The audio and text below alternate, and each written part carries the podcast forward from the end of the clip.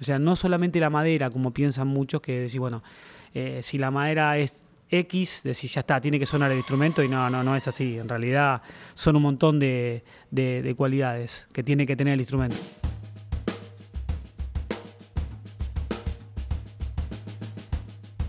Bueno, mi nombre es Walter Núñez y represento la marca Solidrams Argentina. Tripea y la Cámara Argentina de Fabricantes de Instrumentos Musicales presentan Fábrica de Sonidos. Me regalaron mi primer instrumento cuando tenía 8 años, mis papás. O sea, ahí fue como el inicio. Mi papá era músico, era guitarrista. Y me regalaron mi primer instrumento. Quería una batería, quería una batería. Me regalaron una batería a los 8 años. Y bueno, empecé a, tocar batería de chiquito. Y después cuando, bueno, toqué en varios, varios años, toqué en, conjuntos, en grupos. Y después, bueno, terminé el secundario y tenía que empezar a hacer alguna carrera universitaria. Empecé a estudiar odontología. Me puse a comprar y vender baterías, que era como un trabajo extra para poder eh, pagarme los estudios. Y bueno, me empezó a ir bien con la compra y venta y empecé a ver de qué forma podía fabricar, porque me interesaba mucho. Y empecé a hacer pruebas, a comprar, eh, a hacer matricería y me empecé a fabricar instrumentos. De a poco, bueno, prueba y error, prueba y error, hasta que empecé a fabricar.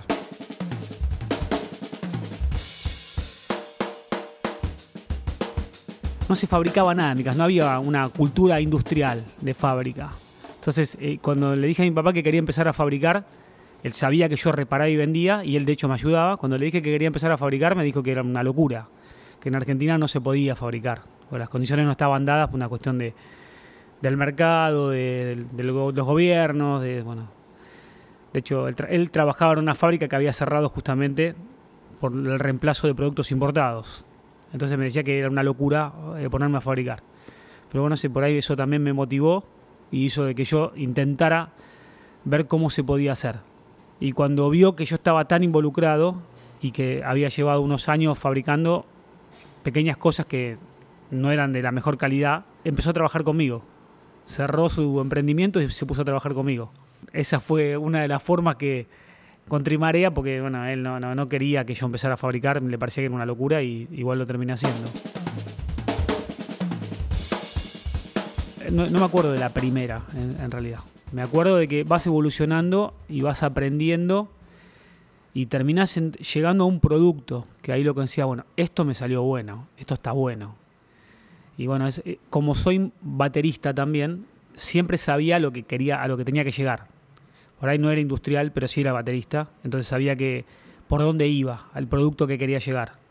Y obviamente todos los primeros años no lo encontré el producto, lo encontré después con los años. Es, así, uno, como es un oficio que no te lo enseñan, hay, muy poco, de, por ahí de guitarra sí hay, hay, escuelas de lutería, pero de batería no hay. Y entonces es prueba y error.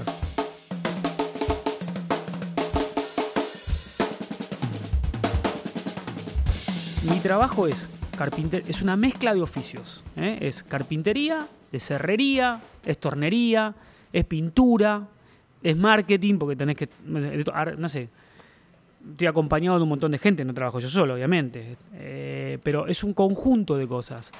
Y la verdad que tiene una satisfacción, un plus, un extra, que es esto, que estás vendiendo algo que al otro le va a dar le da satisfacción. Y, lo ve y se realizó lo que él quería. Eh, es, tenés que ver, o sea, gente que se arrodilla y se larga a llorar. O por ahí situaciones que se la regaló el papá sorpresa y te encontrás, viste, que, pasan acá adentro que vos decís, wow, qué fuerte lo que pasó, viste.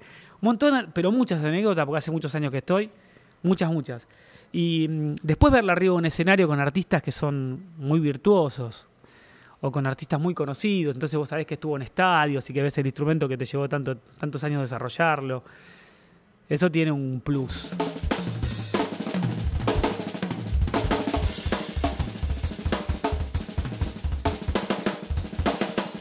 Este es, este es el inicio de la música, o sea, eh, así como el chico se compra, va y se elige los palillos con los que va a tocar y estudió muchos años, bueno, yo salgo a comprar la materia prima. Yo salgo a comprar la madera, los metales, eh, ¿qué piso? Las latas de pintura, ¿viste? Ahí como todo, es toda la previa, realmente es la previa, es la cocina. entonces a veces lo puedes relacionar con eso, ¿viste? cuando vienen chicos y me preguntan por determinados productos, yo le digo, le digo como si fuera la sugerencia del chef, ¿viste? Porque en definitiva conozco el instrumento muy a fondo porque realmente eh, lo fabrico entero y mm, lo conozco muy a fondo, entonces puedo, puedo aconsejarte. Me gusta aconsejarte. No creo que eh, va más allá del negocio. Te voy a aconsejar lo que creo que es acorde a lo que estás buscando. Eso está buenísimo. La verdad que está bárbaro. eso me da un plus. Eso, la verdad que tiene mi trabajo es lo que me motiva todos los días para venir. Yo, yo pensé que, yo tengo 53 años, yo pensé que hasta a esta edad yo iba a aflojar un poco con tener tanto, tanta así, de estar todo el tiempo pensando cómo hacer las cosas mejor. Pensé que podía planchar, pero la verdad que me divierte. Eh, a veces eh, mis hijos vienen a, ayudarme, bueno, Augusto es mi hijo y está en la parte de, marketing eh, y venta también, qué sé yo, pero a veces me gusta, comparto mucho eso. Eh, con los chicos con los que trabajan en la fábrica también, innovaciones, de ver nuevas terminaciones, cómo logramos hacer eh, eh, procesos que mejoras. Por eso yo no los muestro los procesos, porque todo el tiempo estoy investigando sobre procesos, cómo mejorarlos. Y a veces son muchas, muchas horas que se dedica. Entonces, por ahí no tiene sentido que yo te, muestre, te muestre determinados procesos que me llevaron tanto tiempo. Y cuando vos los ves, decís, wow, qué lindo. por ahí te lo muestro, no es tan difícil, pero decís, wow, ¿sabes el tiempo que tuve para sacar esto?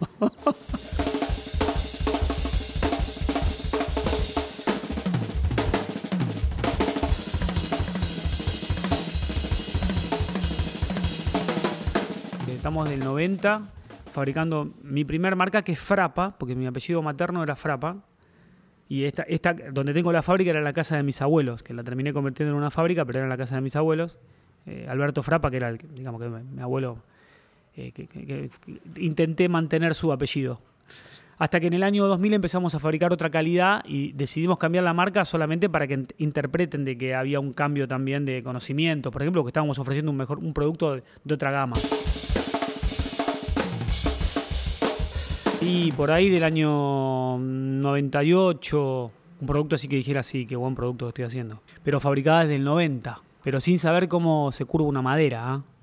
ni saber utilizar un torno, ni, tener eh, ni siquiera, no sé, una pinza, un destornillador y un, y un martillo, nada más. de no tener nada, nada, no tener herramientas para hacerlo tampoco.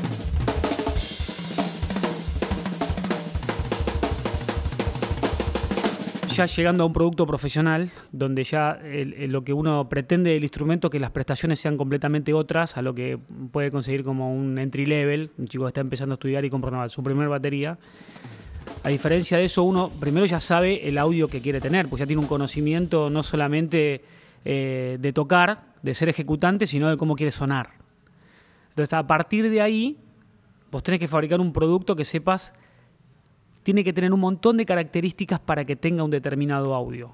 Eso pasa con, son vibráfonos.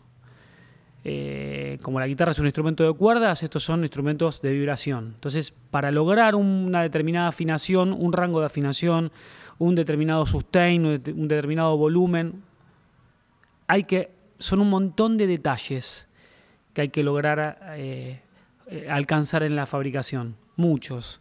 O sea, no solamente la madera, como piensan muchos, que decís, bueno, eh, si la madera es X, decís, ya está, tiene que sonar el instrumento, y no, no, no es así. En realidad son un montón de, cualidades. La batería tiene una ventaja que no tiene otro instrumento. Que adentro no es algo electrónico. Adentro vos podés desarmar el parche, desajustarlo, ver cómo está adentro formada, cuáles son los componentes, volver a ponerle el parche, estirar, practicar, aprender. Entonces, como baterista, por ahí está, esa ventaja, está la investigación vos mismo sobre el instrumento, que por ahí si es algo electrónico, te asusta eh, aflojar cuatro tornillos y encontrar adentro transistores, una, plaqueta. Acá no. Fui aprendiendo un montón de cosas, eh, como fabricación, un montón de cosas de que vos decís, por lógica, por física. Es realmente ese, como hay un montón de cosas que vos las escuchás y decís, parece un truco de magia, de que un, de que un tom suene seco por completo y de repente si está suspendido tiene un sustain, tiene, mantiene el volumen. Entonces vos decís, eh, ¿y esto realmente le está generando eh, este, este sustain? y, no importa la calidad del instrumento, ¿eh? sino cómo estén sostenidos, por ejemplo, agarrados, ¿no? El mensaje que le tengo que dar al baterista es que tiene que investigar, que a los audios se llegan solo investigando. Y la ventaja de una batería es decir, bueno, eh, desajusto el parche y vuelvo a empezar de cero. Lo que no entendí. No me gustó cómo sonó. Listo, desajusta todo, arranca de nuevo de cero. Pero hay que conocerlo el instrumento.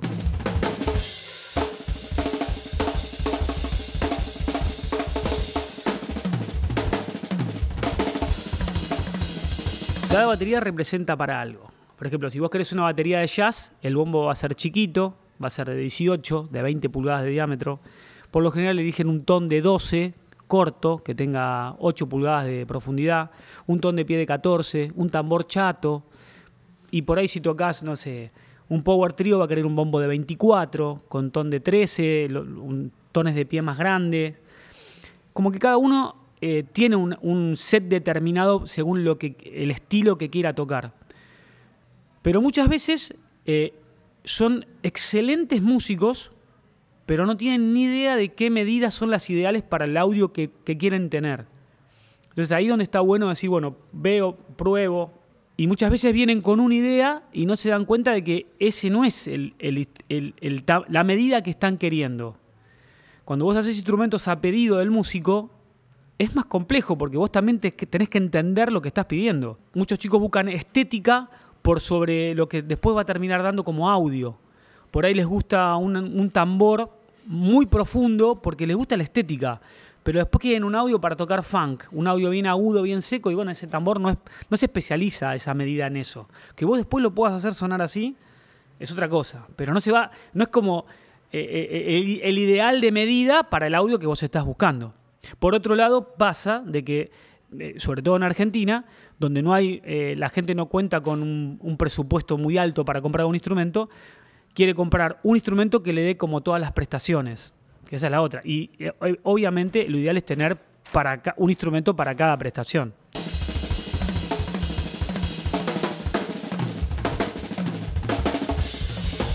De todas formas hay que tratar de empezar con menos cosas. A veces es preferible tener menos cosas y de mejor calidad. No todo un instrumento gigante, ir solamente por lo básico. Eso tiene un poco la, ventaja de la batería que no tiene una guitarra por ahí. O otro instrumento que vos decís, bueno, me compro un bombo, un tambor, pedal de bombo, soporte de tambor, un soporte de hi-hat y con eso empiezo a practicar. Y por ahí algo eh, de buena calidad, pero pocas cosas. Pero siempre, muchas veces viene gente, eh, vienen clientes a querer comprar algo entry level de muy, muy bajo precio, yo no lo fabrico, pero le digo, mira, trata de conseguirlo, por, no sé, por segunda mano, por algo, usado, pero no dejes de comprarte un instrumento y empezar a tocar porque en definitiva el día de mañana podrás, por ahí no podés ahora por una situación económica, pero el día de mañana podrás. Como también le digo a chicos que no saben tocar y tienen el presupuesto para comprar, que queden los instrumentos por ahí más caros que fabricamos. Y también les digo, mira, para el nivel donde vos estás, con esto te sobra. Es un muy buen instrumento. No es necesario que te compres la línea tope de gama. Inclusive esa línea tope de gama estaría bueno que la compres cuando entiendas qué estás comprando, porque ya va a ser tu batería definitiva.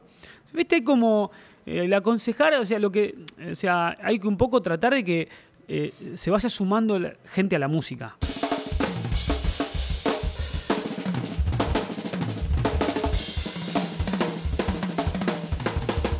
Le pusimos la marca Solidram porque son tenemos, las pensamos para que no se rompan. Son instrumentos pensados no solamente de la parte mecánica, para que funcionen, para que tengan volumen, sustento, todo lo que venimos hablando, rango de afinación, que es clave en este instrumento, sino para que no se rompan. Fabricamos un montón de piezas que son claves en el instrumento, como las patas del bombo, que para el baterista eso no lo ve, pero el que trabaja con el instrumento sí lo ve porque se le rompieron tantas que termina dándose cuenta que cuáles son las piezas claves también. Las patas del bombo, los brackets de los toms, que son todos los agarres, los fabricamos todo en acero inoxidable, que eso ninguna marca lo hace, a nivel mundial ¿eh? no se hace eso. Porque son demasiado duros, es un material demasiado duro. Nosotros eso lo tenemos como, es nuestro, nuestro fuerte, decir, bueno, además de fabricarte un instrumento con las medidas que vos quieras, con el color que quieras y todo, te vamos a fabricar un instrumento que va a ser irrompible. Eso se destaca en el instrumento que nosotros fabricamos, que son irrompibles y tienen el mismo nivel, la misma prestación que puede tener una batería de cualquier marca, de, cualquier nivel de precio. Eh, lograr que el instrumento tenga volumen, sustain y rango de afinación es haber logrado un buen instrumento.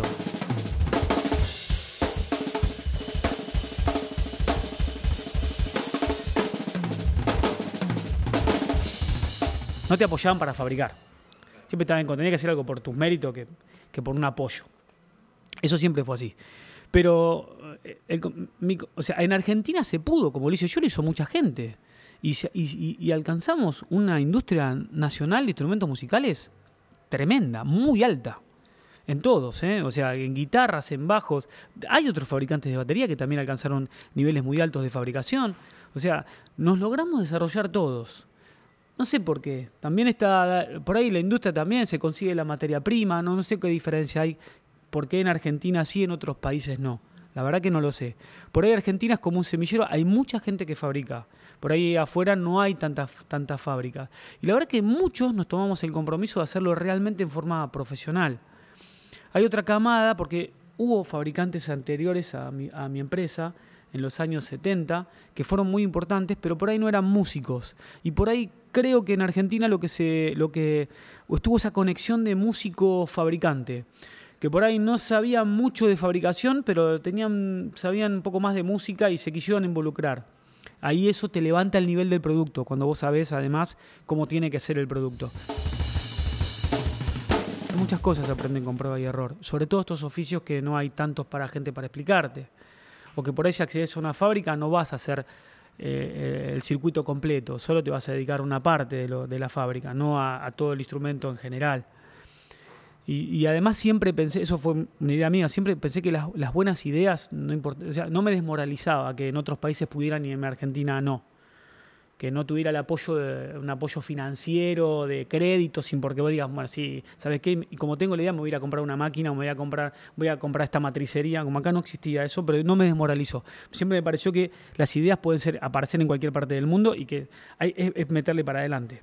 Apar- a- mi- mi- el abuelo de mi señora siempre decía, y está buena la, la frase, era, si sos inteligente y, y no tenés garra, puedes llegar.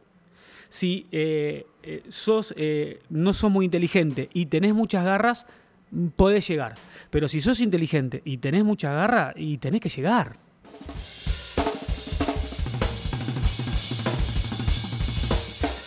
Esto fue Fábrica de Sonidos.